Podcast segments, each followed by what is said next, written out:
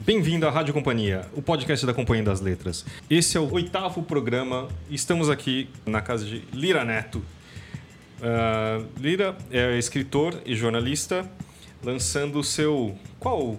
Que livro? Qual o número Eu de livro? Acho que Fábio deve ser o décimo primeiro e o quinto pela companhia. Uma história do samba às origens. Como acho que o Lira não gosta de coisas muito simples na vida. É, é um primeiro tomo de três. Pelo contrário, eu gosto de coisas muito simples. é. Mas uh, vamos falar um pouco desse livro. Eu acho que é. Ele tem uma. Inclusive, acho que tem uma história por trás dele que acho que é interessante. Ah, sim, Fábio.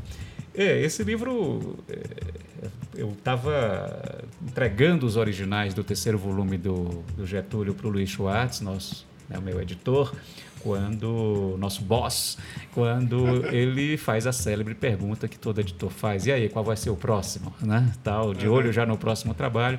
E naquele momento eu confesso para você e para vocês ouvintes que eu estava muito exausto de política, muito exausto de Getúlio, tinha sido uma overdose e ao mesmo tempo eu não queria é, deixar de aproveitar o vasto manancial de pesquisa que eu tinha feito para o trabalho né, de biografar Getúlio Vargas.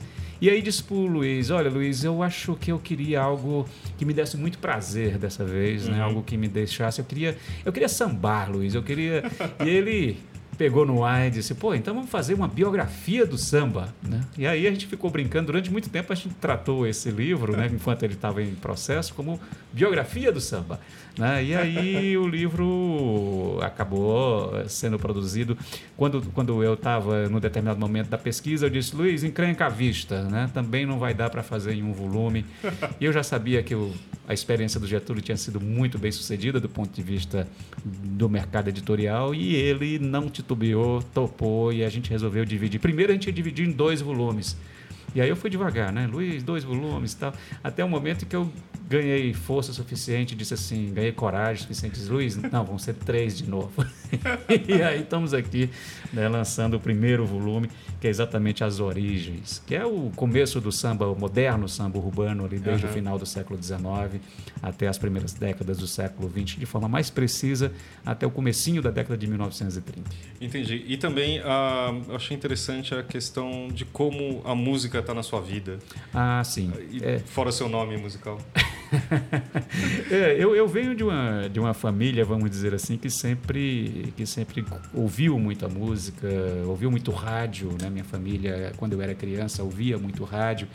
Eu lembro até que, quando eu era criança, na hora do almoço, a gente assistia um programa de rádio que chamava Os Anos Carregaram, que era um programa lá da rádio Ceará Rádio Clube, uhum. né, lá no Ceará, que era uma afiliada da rede Tupi.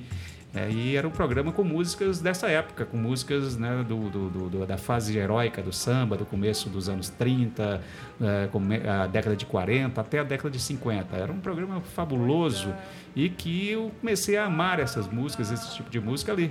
Jovem, pequeno menino, de pé descalço, na, na cidade de Calcaia, uma cidade litorânea ali, vizinha Fortaleza, onde eu cresci, onde eu passei toda a minha infância e o começo da adolescência.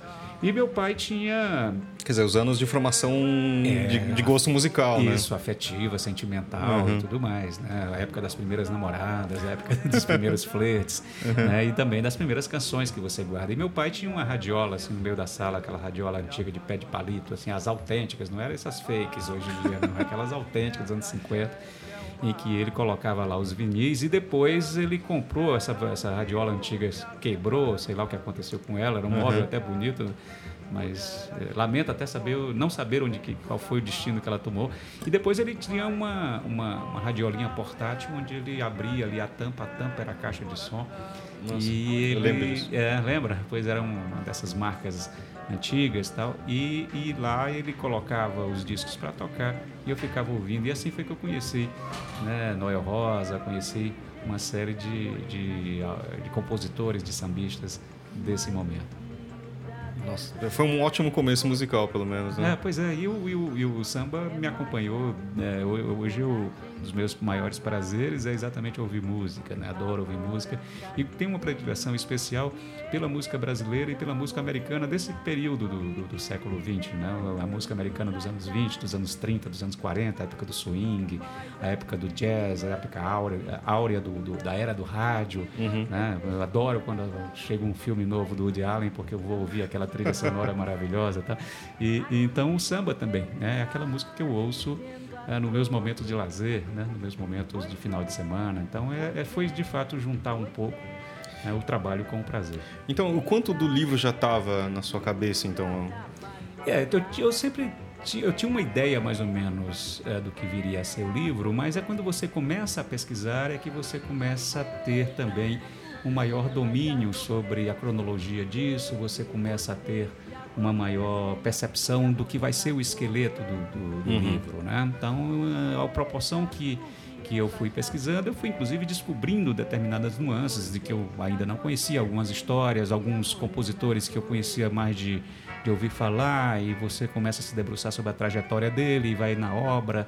Né? Você, também foi um período rico de descobertas nesse sentido, uhum. né? porque nesse primeiro volume, principalmente, eu ponho o, o foco em alguns personagens na, nas primeiras, nos primeiros capítulos do livro que hoje são muito pouco conhecidos. Né? Uhum. Né? São personagens que é, foram engolidos assim pelo turbilhão de, de, referências, pelo turbilhão de influências do samba. Então, pessoas, por exemplo, como Caninha. Quem é que hoje lembra do Caninha? Pouca gente lembra do Caninha. Uhum. E Caninha era um dos mais talentosos sambistas dessa primeira geração, que tinha, que era o grande rival do Senhor, que é outro grande mestre. Né? Então, essa geração inicial eu tinha uma vaga notícia do que era. Né? Então, descobri um pouco mais da trajetória desses personagens foi muito gratificante. Hilário Jovino Ferreira, que era o Lalu de Ouro, o grande pioneiro do carnaval carioca, introdutor dos ranchos no carnaval do Rio. Uhum. Ou seja, foi também um projeto que, que, me, que me enriqueceu do ponto de vista das informações iniciais que eu detinha né, sobre o samba. As, essas origens, elas são puramente brasileiras? Da onde veio o samba? É, eu, eu, procuro, a partir do subtítulo do livro, ou seja, uhum. as origens, não cravar a origem, uhum. exatamente porque o samba não tem uma única origem, né? O samba, ele, como tudo no Brasil, ele tem uma origem caleidoscópica, né? Ele uhum. tem uma origem múltipla, plural, mestiça. E também o título em si também traz um artigo indefinido uma história do samba e não Sim. a história do samba, porque é uma das histórias possíveis, uma dos, um dos olhares possíveis é, sobre o samba. Então eu mostro que o samba tem, é, como produto da miscigenação, é, é, a cachorrada da vizinhança está latindo aí, eu não sei se vai dar para ouvir, mas é o fato de quando você grava em casa. a minha cadelinha bela não latiu nada, ela não late. Estou de prova disso. É, mas o, o cachorro da vizinha, a cachorrada da vizinhança está oriçada. Bom, então, uh, uh, bem, o fato é que o samba não teve uma única origem. O samba ele, ele é tributário de uma série de influências. Ele tem uma batida afro, logicamente, bastante uhum. marcada, uma base rítmica africana, né, caracterizada pela síncopa, mas ele também, ao longo do processo histórico, foi recebendo outras influências. Né? Então, na formação do samba, entra várias, vários gêneros, inclusive gêneros importados. Né? Então, a polca está aí, né? a, a polca uhum. europeia está aí, né? o fandango espanhol está aí também. Né? Então, como tudo, como todo gênero musical? A gente parte do princípio, eu parto do princípio que não dá para falar em autenticidade, em, uhum. em, em, purismo, em algo genuinamente brasileiro. Nada é genuinamente brasileiro. No Brasil, tudo é mistura, tudo é mestiço. Inclusive, acho que é identidade brasileira, né? Então, é, eu acho que é. tem... É, inclusive, esse termo identidade, eu tenho uma certa implicância com ele, sabe? Tá, tenho... mas, não, é que, mas me ocorreu porque o samba se tornou a identidade música... É, exatamente, um símbolo de identidade. Mas por que que, por que, que o termo, por que que eu tenho implicância hum. com o termo identidade? Né? Porque o termo identidade pressupõe uma certa homogeneidade, ou seja, é, pressupõe que nós temos uma característica que se sobressai acima de todas as outras. Isso é o que nos definiria, então, como povo, como nação e tudo Uhum. mais. Na verdade, essa, essa identidade, ela é forjada, ela é fabricada historicamente. Então, um dos momentos, inclusive, dessa formação, dessa suposta identidade, foi na época do Getúlio, né? e aí as pesquisas vão e voltam ficam se aproximando, né? quando Getúlio, em nome de criar o conceito de nacionalidade, o conceito de brasilidade, do que seria genuinamente nacional, né? do que seria brasileiro, que seria a essência do ser brasileiro, que seria a identidade brasileira, ele, ele simplesmente ele apaga né, eh, todas a, a- aquilo que parecia diverso, tudo aquilo que parecia dissonante, eh, ao ponto, por exemplo, de numa solenidade pública queimar as bandeiras estaduais né, e proibir os hinos estaduais para eliminar as diferenças em nome de uma única identidade, de um Brasil só, um conceito único de Brasil. Então, a partir dessa perspectiva, perspectiva histórica, é que eu tenho uma certa alergia à palavra identidade, porque eu acho ela autoritária, eu acho que ela é Entendi. construída do ponto de vista histórico, né? ela carrega uma, uma carga, é, ela é uma carga ideológica muito forte. Entendi. Né? Então, eu tenho até uma, uma, uma- amiga, professora, professora Jerusa Pires Ferreira, uma grande mestra, que, que diz que identidade é termo policial. Né? Quem tem que cobrar a identidade do outro é quem cobra a identidade é o policial. É uma que batida para na policial, esquina e diz qual é, qual é a sua identidade, me dê a sua identidade. Entendi. Então, é, o samba é uma dessas, desses elementos de, dessa suposta Que simplifica também, na verdade, É, né? acaba simplificando, planificando, exatamente. Então tá, vamos ouvir algumas coisinhas aqui que Bom, você separou? Eu, eu- eu Oh. sugiro a gente fazer assim uma espécie de trilha sonora do livro, ou seja, Boa. vamos, Vamos vamos imaginar que você está lendo o livro ali, quais são as músicas que aparecem, claro, não vai dar para citar todas, logicamente, o livro tem quase 400 páginas, né? Mas vamos pegar algumas. Eu acho que é inevitável a gente começar por aquele que que se diz, né, que se atribui né, o fato de ser o primeiro samba gravado, né, que é o pelo telefone, o famoso pelo telefone do Donga. né. Depois a gente vai ver que tá longe de ser o primeiro samba né, gravado e nem sequer samba era.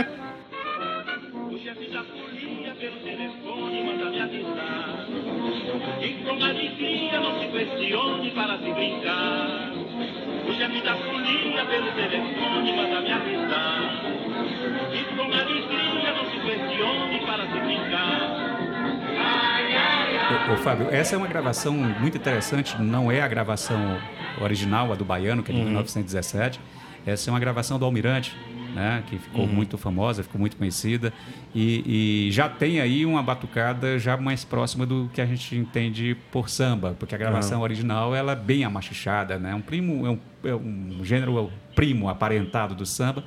né? Mas, como eu dizia, eh, não foi o primeiro samba porque, eu, inclusive, eu cito né, havia já tinha existido pelo menos 20 outras músicas gravadas com o nome de samba no mercado lançadas no mercado fonográfico com o nome de samba e uma delas nós vamos ouvir para a gente até poder fazer uma comparação Uhum.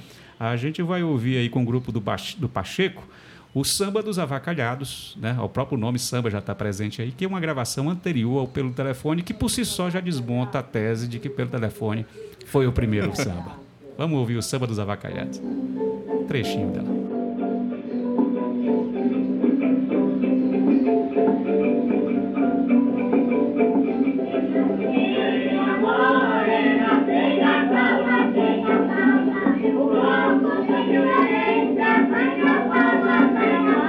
Uma coisa que a gente nota aí é o ponteado da viola, aí você tem uma certa, um certo sotaque regional aí, um certo sotaque, é, que foi inclusive uma das, uma das primeiras influências do samba. O samba quando surge como, ou pelo menos a música que, que surge com o nome de samba, ela tinha uma grande influência da música nortista, como se dizia. Ainda não se falava de Nordeste, se falava de Norte, né? Nordeste é uma construção também política posterior, né? Então a música do Norte vai influenciar muito a a música urbana carioca, tanto é que no Pelo Telefone, quando se fala da rolinha lá, né? é, A rolinha é uma, uma- um elemento, os versos da rolinha, né? A rolinha se embaraçou, né? Senhor, senhor. Isso é, vem também da tradição oral da música nortista, como se dizia, ou da música nordestina, como a gente quer hoje. Então você vai vendo que a história é um pouco mais complicada do que parece. É, nenhum dos dois são exemplos de samba. Pelo tá menos como a gente entende hoje. Né? Uhum.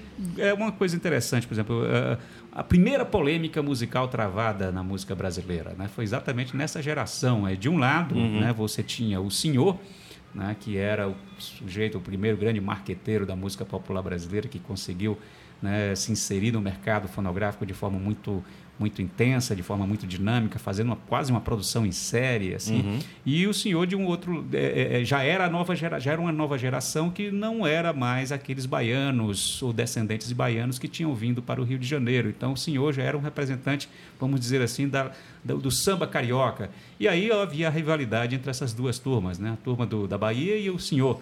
E, e o senhor, né? é, é, é, compôs né, algumas músicas que os baianos se sentiram atingidos e revidaram. Então a gente vai ouvir o trechinho de uma das músicas dessa polêmica, que é uma música do senhor chamada Quem São Eles?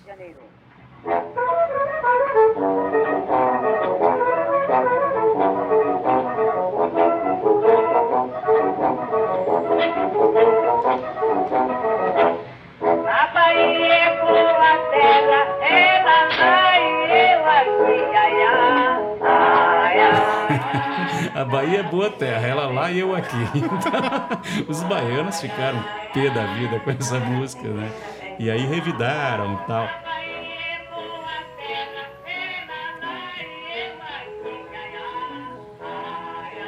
E aí a gente tem aqui uma, uma resposta. Se o senhor perguntava quem são eles, os baianos responderam com já te digo.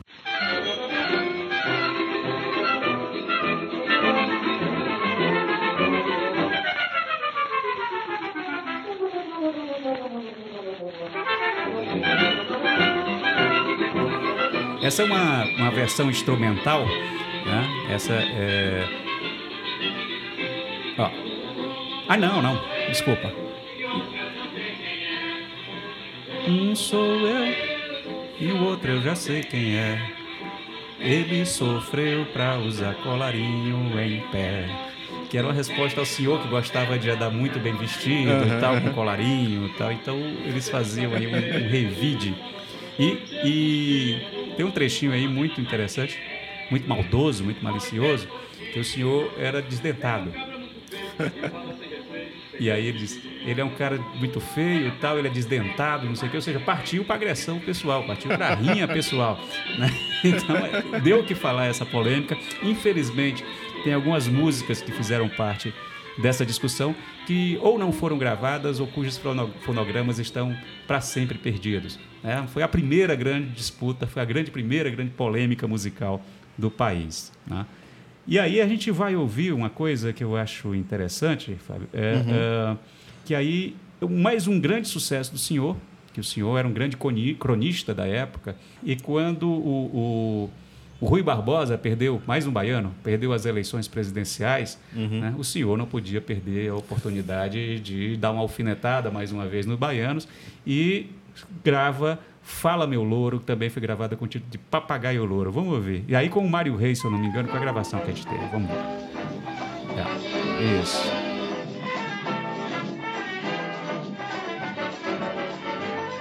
Bahia não dá mais coco para botar na tapioca. A Bahia não dá mais coco para botar na tapioca. Para fazer um bom mingau e ilha carioca. Para fazer um bom mingau e ilha carioca. Papagaio louro do bico dourado. Papagaio louro do bico dourado. Tu falavas tanto com a razão que vives calado. Isso era uma alfinetada no Rui Barbosa, né, que tinha perdido a eleição. Coco de respeito, ou seja, que era uma, uma, uma referência à cabeça grande do Rui Barbosa. Senhora. Então, era, a- a- a- o jogo era pesado, aí, era- a malícia era pesada, né? Não era tão sutil assim. Não, não. E aí vamos, vamos ouvir uma, uma coisa que eu acho muito bacana, também está nessa nossa trilha sonora de uma história do samba. Vamos ouvir uma música do Caninha, aquilo que a gente falou agora há pouco, né? E a gente vai ver que naquele momento né, as músicas não tinham nada de politicamente corretas, muito pelo contrário, né? Algumas delas eram muito misóginas, até muito machistas.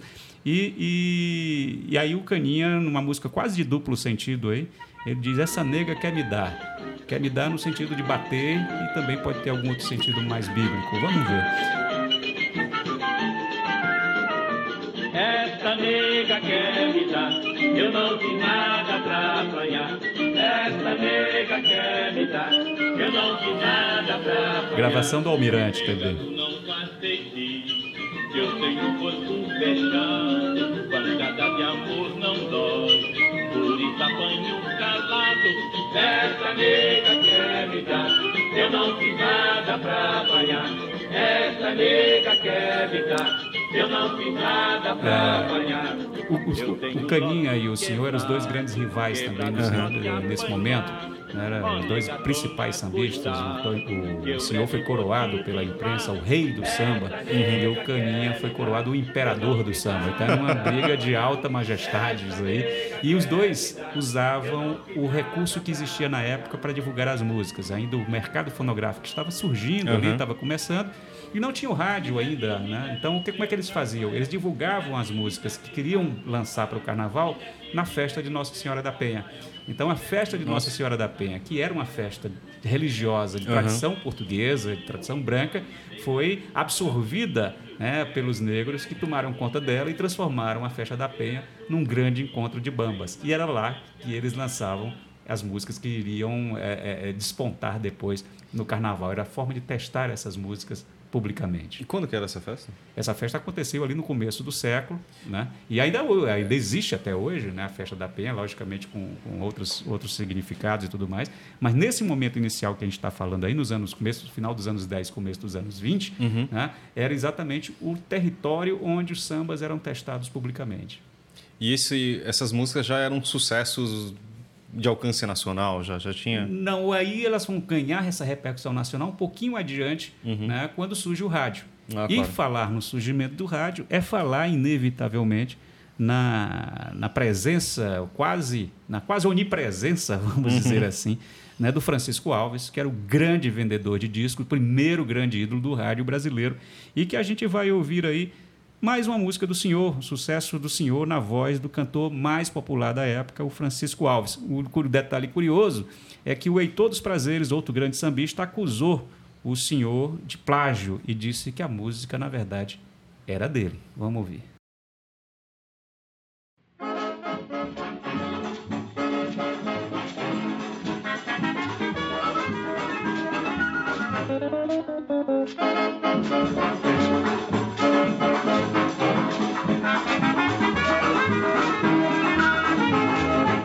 Ora vejam só a mulher que eu arranjei.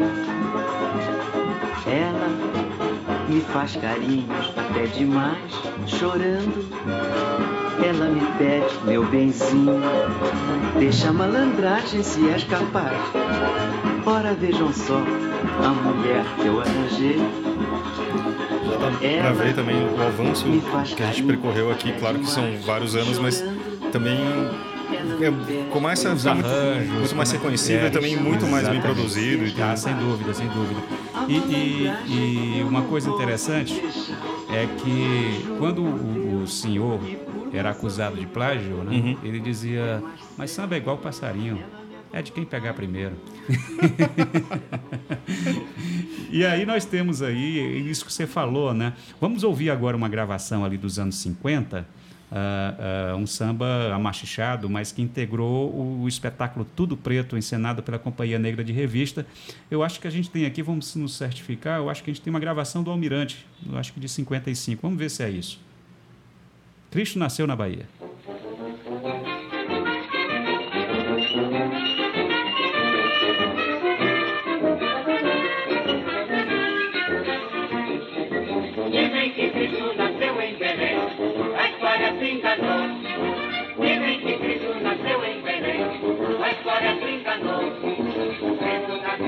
Bahia, meu bem, e o baiano criou. Nasceu na Bahia, meu bem, e o baiano criou. Na Bahia tem Vatapá, na Bahia tem Caruru, o que é de arroz e alçá, Seguindo adiante, é, a gente poderia ver agora, é, é, já que a gente estava falando de, de senhor, né, e o cara era fera, fabricante de sucesso, o que a gente vai provar mais uma vez aí com agora o grande Mário Reis, é, se é o que nós temos, vamos nos certificar que está sendo uma surpresa. De vez em quando tá- eu estou anunciando uma coisa, está tocando outra ali, mas tudo bem. Vamos lá. É, quer dizer, uma gravação diferente, né? Uma, uma, uma, uma- a, a- a música sim, mas a gravação às vezes é, é diferente. Vamos ver que vale a nota sem o carinho da mulher com isso aí. A gravação de estreia de Mário Reis, você vê aí só com, com um duo de violões, né? acompanhado só pelos dois violões.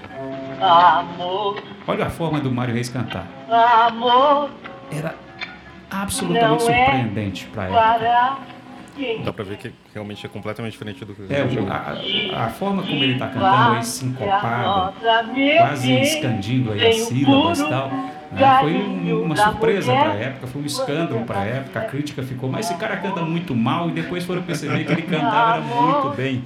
Ele foi assim uma espécie de precursor do João Gilberto, vamos dizer assim, mal comparando, né? com a voz pequena, né, que só se tornou possível, inclusive, cantar com esse tipo de voz porque o sistema de gravação tinha mudado na época. Ah, claro. A gravação era mecânica e passou a ser a gravação elétrica. Então a voz podia ser menor. sensibilidade. Exatamente. Antes os cantores, é, eles cantavam, o microfone era uma espécie de cone em que eles tinham que gritar a plenos pulmões para poder gravar o registro, né? E nesse caso os cantores de voz mais possante na época da gravação elétrica eram recomendavam-se que eles cantassem de costas para o microfone porque eles Nossa. podiam romper o, o cristal, ou seja, depois eles foram percebendo que modulando direitinho. Mas Mário Reis faz parte exatamente então dessa nova forma de cantar o samba, nessa forma inclusive mais sincopada, essa forma com voz miúda e que para as línguas maliciosas da época, inclusive chegaram a cogitar eh, e, e pôr em, em xeque a, a masculinidade do Mário Reis, né? Porque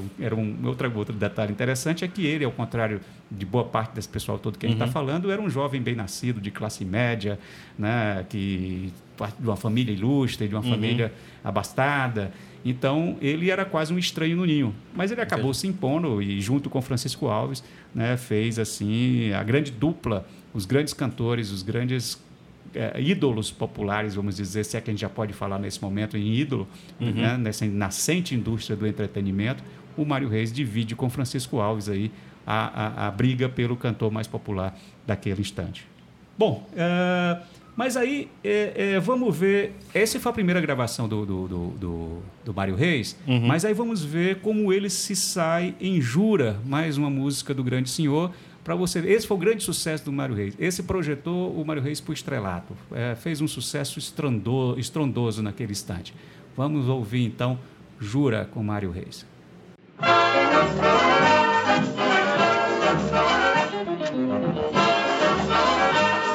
O senhor dizia que esse era o maior sucesso do mundo. Jura, jura pelo Senhor. Jura pela imagem da Santa Cruz do Redentor pra ter valor a tua jura, Fantástico. né? jura, A referência ao próprio senhor, jura quando começa a música, jura pelo próprio senhor. Mas é o Senhor. Aí é Deus, né? E ele tem aí num, um- mais aí ele, ele fala no momento dar-te-ei um beijo na Catedral do Amor. Bom, então, o que deve ser essa Catedral do Amor fica pela conta da imaginação dos, dos ouvintes. Bom, e aí vamos, vamos passar então para a moçada, ah, ah, avançando um pouquinho aí, vamos para a moçada do Estácio. Vamos ouvir uma música aí nessa nossa trilha sonora, logicamente, do grande Ismael Silva. Vamos ver qual é a gravação que a gente tem aí de Me Faz Carinhos. A primeira música de Ismael Silva gravada por Francisco Alves. Francisco Alves comprou a música e no selo de disco disse que era o único autor. Não me faz carinho. O, o, o Ismael não levou o crédito.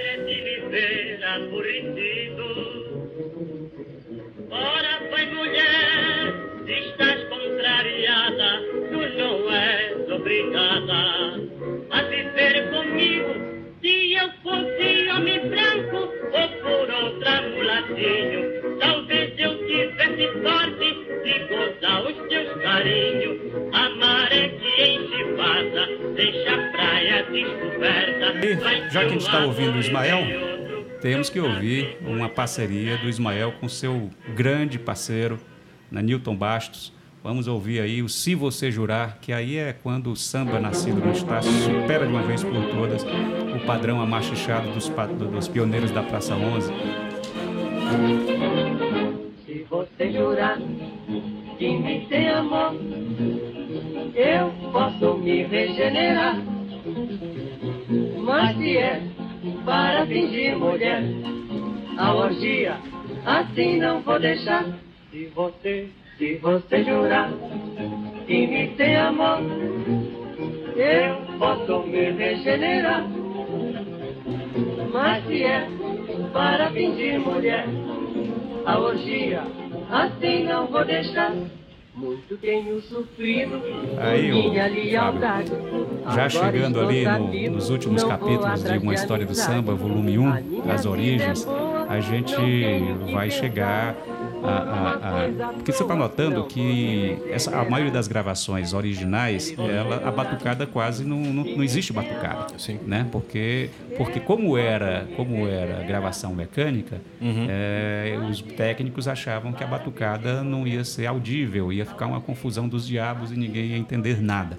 Com a gravação elétrica, além de ela possibilitar, por exemplo, a, a voz do Mário Reis, né, uma voz de, de- de expressão menor, é, é, de- é, ela também permite né, as primeiras experiências né, com o batuque.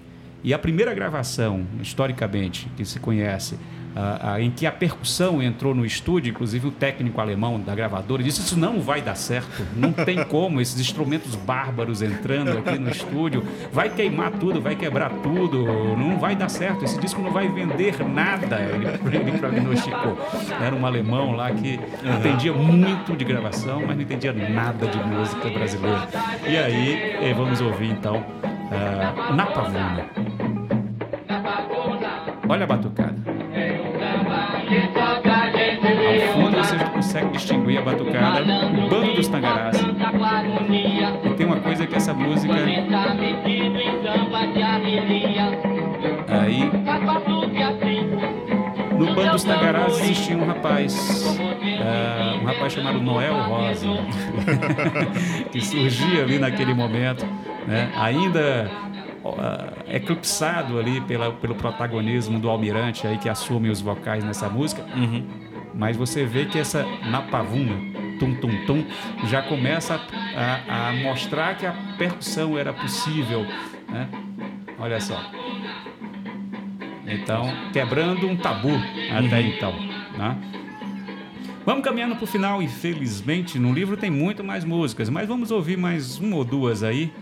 Né? eu queria mostrar uma, uma, uma música do, do Baiaco, que era um célebre comprador e usurpador de sambas alheios, né? mas um dos pri- principais nomes do universo musical do bairro do Estácio. Vamos lá, vamos ouvir Arrasta a Sandália.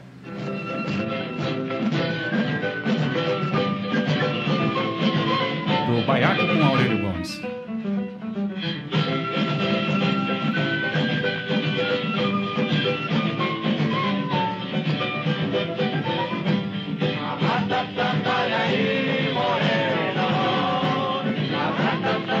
Aí a percussão já está com tudo. Né? Pra mim tem uma complexidade de vozes também. Começa a ter Também, uma mais é, camada. né? Claro, exatamente.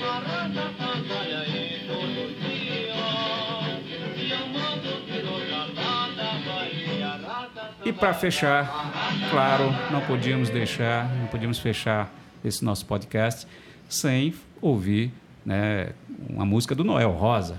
Né? Então vamos ouvir uma das músicas que eu mais gosto do Noel, o Conque Roupa, que fez um estrondoso sucesso. Dos primeiros grandes sucessos do Noel Rosa.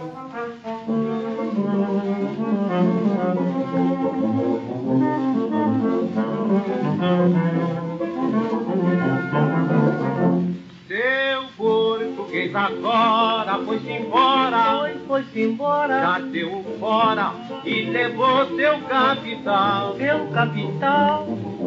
Esqueceu que tanto amava outrora. Amava outrora Foi no Adamastor pra Portugal. pra se casar com uma cachomba. E agora com que roupa? Foi com que roupa, Com que roupa? com que roupa Eu vou que eu vou. pro samba que você me convidou. Me convidou, Com que roupa? com que roupa Eu vou, com que roupa que eu vou? Pro samba que você. Então, ah, olha lá. Essas são. Nós acho que tocamos em umas 15 músicas, né? No livro, logicamente, fala de muitas outras, fala de outros compositores, falam de, de, de outros intérpretes. Né? É, é só para mostrar é, a, diversidade de possibilidades que o samba já naquele momento inicial tinha. Né? E como ele foi se transformando a partir das tecnologias disponíveis, no caso da gravação elétrica, a partir dos, dos meios de divulgação, ou seja, ele que tinha sido inicialmente divulgado nas festas populares das quermesses da Igreja da Penha, passa a ganhar o, o disco, o suporte do disco, passa a ganhar depois a difusão, a ampla difusão através do rádio, ou seja, essa é uma história em elaboração, em processo contínuo, em evolução, em ressignificação contínua. Só alguma, é, foi só uma palhinha aí do que o leitor vai encontrar nesse primeiro volume de Uma História do Samba. O Lira também separou algumas músicas para o nosso canal no Spotify. Ah, E também a gente vai colocar aqui na descrição, mas já tem algumas outras também. Que você pode ouvir inteiras ali, que acho que também é bem Exatamente. bacana. No Spotify eu selecionei, eu acho que umas 30 músicas. O, o- leitor pode chegar lá e ver algumas dessas gravações, inclusive algumas regravações mais modernas dessas músicas, para que a gente perceber, perceba, inclusive, como é que isso continuou sendo reelaborado e como continuou né, sendo digerido, como continuou de forma antropofágica, recebendo novas influências, novas tendências e novas derivações. Só para entender um pouco a questão da proporção disso no, no qual alcance que eu comecei a falar. Você falou, claro, que depende do- da mídia, etc., do, do, do álbum, quer dizer, do disco até virar o rádio. Mas isso, o quanto era um sucesso, por exemplo, nos anos 20? Aham. ou- ou- É, o, o- a música brasileira ela vai ganhar uma dimensão do ponto de vista do sucesso massivo, né, exatamente com o surgimento do rádio. né? Até então a música brasileira era gravada tal, mas ah, ao lado de outras de outras coisas, né? Mas o rádio é que vai popularizar e que vai democratizar o samba, né? A partir ali dos, do da- da- principalmente a partir dos anos 30 em diante.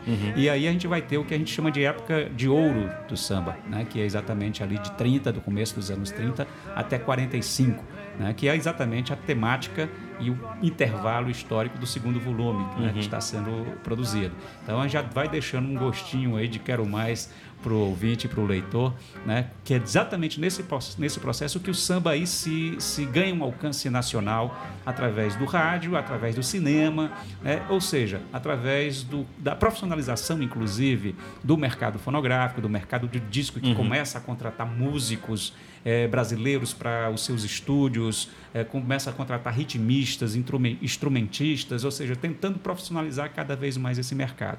Então, é nesse processo de construção do que a gente chama hoje, do que a gente entende hoje por indústria do entretenimento, né, por indústria do espetáculo, que envolve aí também o teatro, o teatro de revista e tudo mais, é que o samba vai se afirmar né, como um gênero de massas.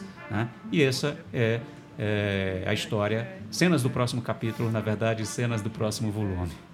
Que se consegue identificar nessa época, nessa, por exemplo, nessas músicas que a gente tocou, existe uma, um- uma, uma receita do sucesso do que chega. Olha, o, o- havia algumas, algumas experiências, né? Por exemplo, quando o telefone eh, estourou no Carnaval de 1917, eh, eh, o Donga cumpriu ali toda uma estratégia de fabricação do sucesso. Né? Ele, de forma muito esperta, de forma muito astuta do ponto de vista comercial, ele mandou publicar as partituras, imprimir as partituras e as distribuiu com as bandas de música da cidade inteira. Em vez de vender, como todo mundo vendia as partituras, Aham. ele deu de presente para as bandas, inclusive para as bandas militares.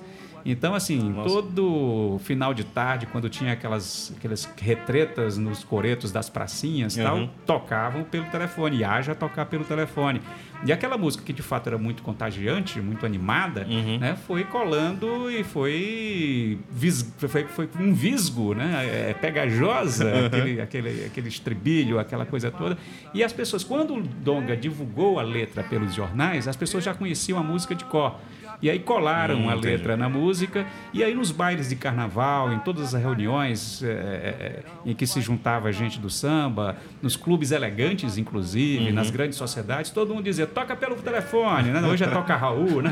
Então tinha o toca pelo telefone, e aí o pelo telefone se transformou nesse sucesso imediato. Agora, além de distribuir as partituras, ele, ele levou- registrou a música na, na- na Biblioteca Nacional né, e, e levou para casa Edson e foi gravado pelo primeiro grande nome, o grande, primeiro grande intérprete, o primeiro grande cantor assim, do Brasil, que era o Baiano.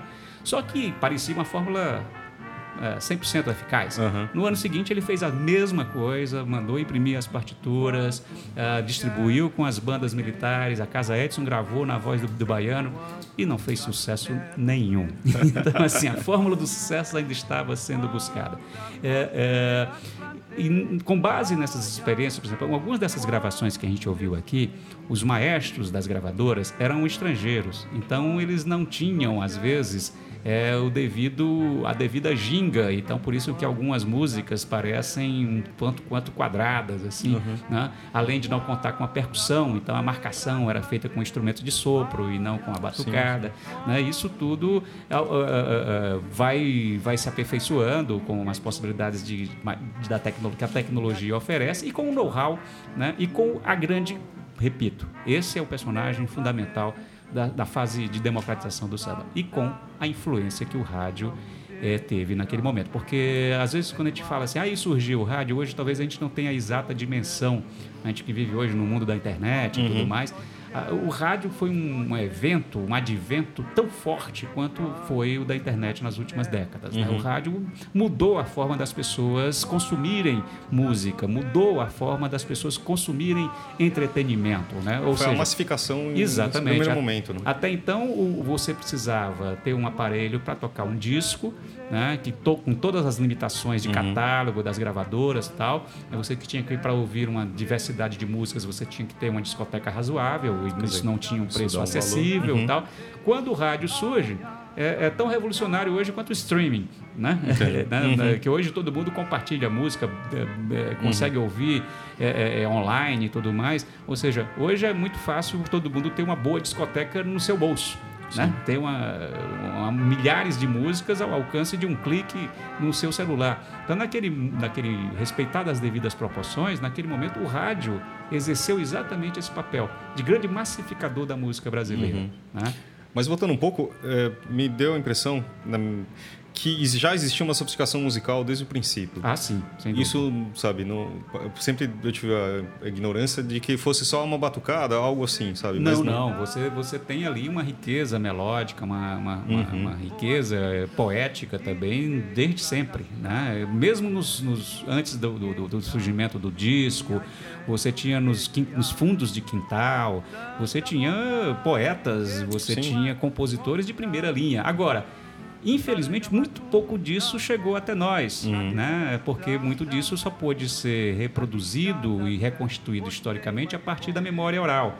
Você pode ficar imaginando, então, quanto se perdeu, quantas obras-primas se perderam nesse processo. E mesmo as músicas que chegaram ao disco, nem todas as gravações sobreviveram. Então, é mais uma segunda perda. tá? Então, é é uma, uma uma história de acúmulos de perda também. Né? E, e- e- e há uma, uma, uma, uma visão, de certa forma, elitista, distorcida, né? de que samba é uma música menor, que o samba é um gênero menor, um samba é um gênero fácil de fazer, que samba não tem, não tem grandes harmonias, não tem grande poesia, não tem grande sofisticação. Pelo contrário, a obra desses caras, né? a obra como um sujeito como Ismael Silva, um sujeito que de um, de um- de um bairro proletário, um sujeito que vivia as turras com a polícia, né? Um- uma obra de um cara como Cartola. né? Esquecemos de colocar o Cartola na nossa, no nosso podcast. Pô, fica por uma próxima oportunidade. Mas o Cartola, morro, do favelado do Morro da Mangueira, né, com uma sofisticação, um poder de criação enorme, Noel, ou seja, esses caras eram geniais, eram geniais. Né? Então, o que desmonta essa. É, é, fica, às vezes eu fico é, é, até aí é, abobalhado ainda, e às vezes eu fico ainda escandalizado. Um dia desse eu, eu, eu postei uma observação qualquer, eu compartilhei um link qualquer que a Companhia das Letras colocou sobre sobre o, o, lançamento do livro e algumas pessoas discutem lá ritmo detestável, coisa de bárbaros. Ah, eu prefiro ouvir Beethoven, eu prefiro ouvir música clássica. Como, como se, se o samba fosse uma coisa de quinta categoria. Uhum. Coitados, né? Eles não sabem o, o que, que falam e nem sabem o que não ouvem, né? É que talvez o, o que a gente tem uma ideia, uh, um preconceito que o samba hoje em dia, sei lá, pode ser menor, o que depende do tipo de rádio, não sei. É, aí é que tá, né? É, é, entre os próprios sambistas, às vezes existe essa crença de que o samba de ontem era melhor do que o samba de hoje, uhum. que o samba foi se perdendo em algum lugar do caminho, que o samba é, passou por um processo de comercialização extrema. Tudo isso é verdade, mas o, isso é um processo, isso é um. Porque eu sempre bato nessa tecla e insisto, né? Querer cobrar na cultura popular, querer cobrar. É, é, no samba ou em qualquer outra manifestação dessa cultura popular, cobrar autenticidade, cobrar é, que ele fique parado no tempo, uhum. é condenar isso à museificação, é condenar isso à morte, é condenar a, a, cultura popular a perder aquilo que ela tem de mais fascinante, que é a sua capacidade de reinvenção permanente. Uhum. Quando você quer é, é, colocar uma coisa, museificá-la em determinado momento histórico, você cai simplesmente no folclore, que é exatamente o que aconteceu ali, é o, é o prólogo do livro, né, uhum. fala exatamente disso, quando o Vila Lobos tenta ressuscitar os velhos cordões do século XIX, uhum. do começo do século XX, né, fazendo um, um, cordão oficial patrocinado pelo Departamento de Imprensa e Propaganda da ditadura do Estado Novo. Né? Fica uma coisa é, estereotipada, chapada, estilizada, uhum. em que os, um cordão limpinho e cheiroso, né, completamente diferente da essência dos cordões antigos, que era quando eles desciam para barbarizar mesmo, né? inclusive uhum. para trocar navalhadas na hora de que iam roubar o estandarte um do outro. Então, o, o que o Vila Lobos quis fazer foi recuperar essa tradição, uhum. mas de forma absolutamente higienizada. Então, querer que o samba permaneça estável no tempo, sem sofrer as modificações é, é, inerentes a, esse próprio tempo, é querer museificar, é querer folclorizar. O samba encontrou formas de reinvenção, encontrou formas de negociar sua permanência, encontrou, encontrou formas de agonizar, mas nunca morrer. Né? É isso que é fascinante nessa, nessa, nessa história, nessa trajetória desse ritmo tão absolutamente contagiante, tão irresistível como é o samba. Só para citar um pouco hoje em dia, aqui que hoje talvez, eu não sei se parece ter um renascimento do carnaval, pelo menos em São Paulo. A gente está aqui no gravando também, né? também, no Rio há, uma semana do carnaval. O que, que você acha do que está acontecendo aqui? O ressurgimento do, do carnaval de rua, dos blocos de rua, significa exatamente uma resposta espontânea e natural a, a crescente comercialização do grande carnaval, uhum. né? da, da, transformação das escolas de samba em indústrias, em, em sociedades anônimas, em CSA. Uhum. Então, como resposta a essa pasteurização, a essa industrialização, ressurge o carnaval de rua, que é barato, né? Que uhum. cada um pula do jeito que quer, no ritmo que quiser, não precisa fazer coreografia para a câmera da TV que está gravando, né? Todo mundo quer é, se divertir e meter o pé na jaca.